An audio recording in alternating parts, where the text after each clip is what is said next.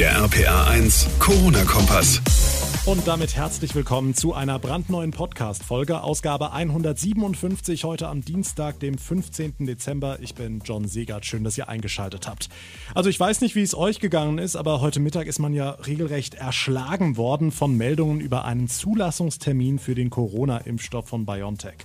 23.12., 29.12. oder doch schon am 21. Und wenn die Zulassung da ist, wann kann dann geimpft werden? Sind unsere Impfzentren im Land auch alle bereit? All diese Fragen beantworten wir euch ausführlich in dieser Ausgabe. Außerdem kümmern wir uns um eure Weihnachtsgeschenke, denn morgen startet ja der Corona-Lockdown und wir klären mal, bis wann unsere Pakete spätestens abgeschickt sein müssen, damit sie auch rechtzeitig beim Empfänger ankommen und wie ihr eure Geschenke auch in den nächsten Tagen noch beim Händler eures Vertrauens kaufen könnt.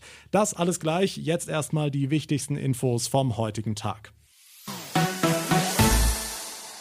Gut 600 Corona-Neuinfektionen heute in Rheinland-Pfalz, dazu 50 weitere Todesfälle. Aber wie so oft in den letzten Wochen verbreitet das Thema Impfen eine gewisse Hoffnung. Heute die Nachricht, die europäische Zulassungsbehörde EMA will früher in die Gänge kommen und noch vor Weihnachten den Bericht vorlegen. Schön. Und parallel melden die rheinland-pfälzischen Impfzentren, wir sind bereit, wie geplant. 31 dieser Zentren haben wir. Eine Aufgabe war und ist noch, genug Ärzte für jeden Standort zu finden, denn die haben haben ja auch sonst genug zu tun. RPA1-Reporter Olaf Holzbach, warum brauchen wir eigentlich Impfzentren? Warum nicht der Piekser in der Arztpraxis? Ja, das hat vor allem den Grund, dass es anfangs nicht genug Impfstoff geben wird. Wer zuerst wird ja noch genau festgelegt, aber dass jemand Stress macht, weil er eben noch nicht dran ist, das ist nicht ausgeschlossen. Das haben wir jetzt in den letzten Wochen auch bei dem Mangel an Grippeimpfstoff erlebt, was das gerade für unsere MFAs, die ja als erstes gefragt werden, habt ihr Grippeimpfstoff? Warum ist der nicht da? Warum bekommt ihr das nicht hin? Haben wir größtes Verständnis für. Die Leute wollen ja auch den Schutz haben. Barbara Römer, Chefin des Landeshausärzteverbandes mit Praxis im rheinhessischen Saulheim. Diese Dramen will sie ihren Mitarbeitern nicht auch noch mit dem Corona-Impfstoff zumuten. Deshalb die Zentren landesweit. Als Starttermin bleibt der 4. Januar angepeilt. Vorher die mobilen Teams immer auch mit einem Arzt. Ja, und die bekommen dafür 140 Euro die Stunde. Stimmt das? Das stimmt, ja, ist auch schon heftig kritisiert worden. Zu Unrecht, sagt Dr. Römer. Für uns sind die 140 Euro kein Gehalt, so wie man das als Angestellter kennt, sondern Umsatz. Also Personal wird weiter bezahlt, sämtliche Geräte, Kredite werden weiter bedient. Wir, es hat auch das Zentralinstitut mal durchkalkuliert, von diesen 140 Euro bleiben einem niedergelassenen Arzt schlussendlich 65 Euro brutto. Minus Steuern und Sozialabgaben sind es am Ende 35 Euro. Das klingt schon nicht mehr ganz so fürstlich aber immer noch gut, wenn ich überlege, was ich. Egal, lassen wir das. Dankeschön, Olaf Holzbach. Bis heute war ja Deadline für die Impfzentren im Land. Bis zum 15.12. sollten alle Einrichtungen startklar sein. Das sind sie auch. Es könnte im Prinzip überall losgehen, wie ein erster Probebetrieb in Bad Sobernheim gezeigt hat. RPA1-Reporterin Maike Korn. Im ehemaligen Realmarkt hier an der B41 haben die Messebauer weiße Trennwände eingezogen eine Impfstraße mit zwölf Kabinen und mit Benjamin Hilger, dem Koordinator und vielen freiwilligen Helfern der Feuerwehr als Impflinge, gehen wir jetzt mal durch. Es fängt mit Fiebermessen an. Wer Fieber hat, muss direkt wieder raus. Die müssen dann den Impfprozess schon direkt abbrechen, da wir ähm, ausschließen wollen, dass Menschen mit Infektionen hier drin sind. Danach geht es zu den Empfangsmitarbeitern hier am Schalter. Da werden die Einladungen geprüft. Dazu wird einfach ein QR-Code letztlich abgescannt von dem Einladungsschreiben der Person und es wird nochmal ein Aufklärungsbogen ausgehändigt. Es gibt einen extra Bereich auch mit Fernseher und einem Aufklärungsfilm. Dann kommt die Fragerunde mit einem Arzt. Da können wir jetzt ja auch kurz mal reinhören. So, Herr Bauermuster, Sie haben keinerlei Fragen mehr an den Arzt? Dann darf ich Sie bitten, hier in den Nachbarraum zu gehen, auf die Impfung zu warten. Ich desinfiziere jetzt Ihren Arm. Äh, bitte nicht mehr berühren jetzt. Da kommt der Pieks. So, einmal draufdrücken. Kollegin kommt dann gleich mit Pflaster. Yeah, geschafft. Äh, fast jedenfalls. Ne? Es fehlt noch eins, Herr Hilger. Die ähm, Impflinge gehen dann nochmal in den letzten Wartebereich, der zur Beobachtung dient. Dann geht man zum Checkout.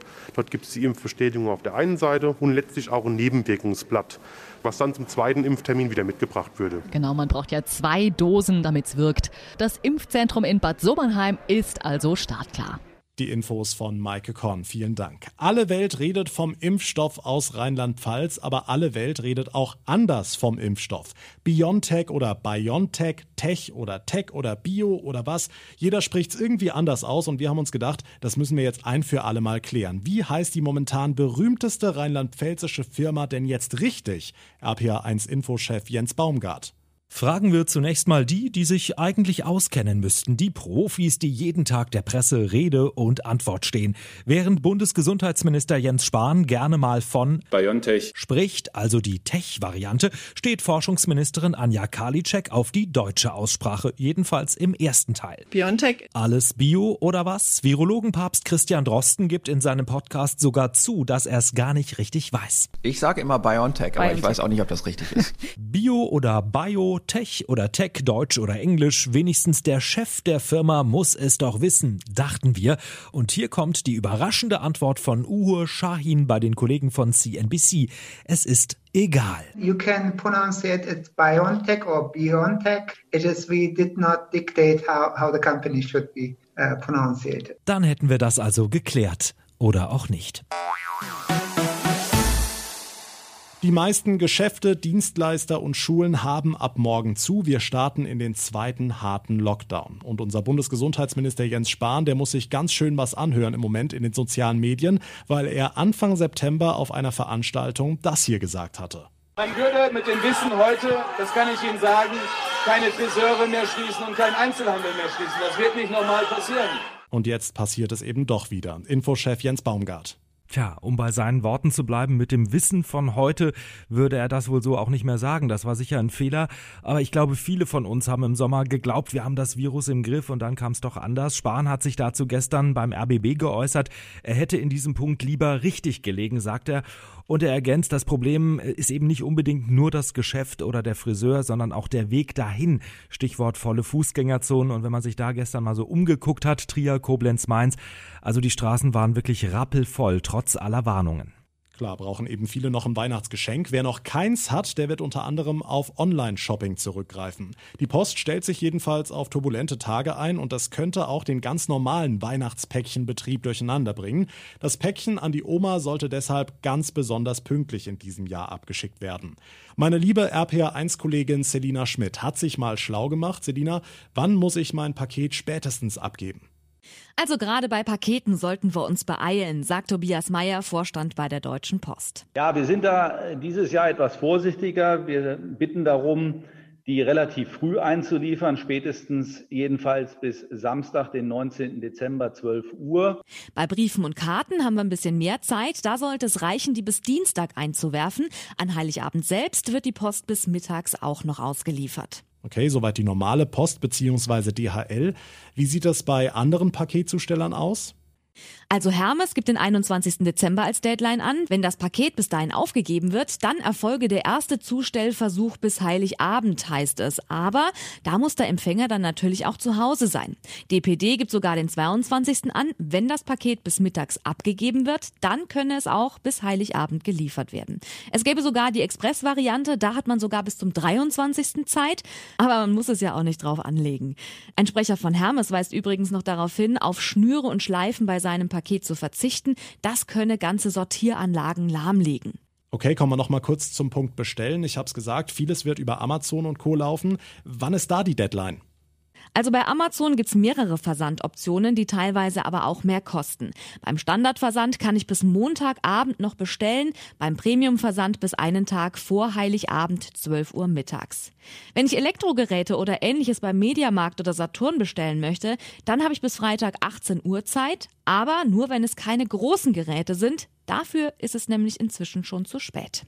Die Infos von Selina Schmidt. Vielen Dank. Wer noch auf der Suche nach einem Weihnachtsgeschenk ist, der muss jetzt aber nicht zwangsläufig auf die bekannten Online-Riesen zurückgreifen. RPA1-Reporter Marius Fraune. Geschenke shoppen beim Händler des Vertrauens, zum Beispiel in der Pfalz, das geht auch im harten Lockdown, ne?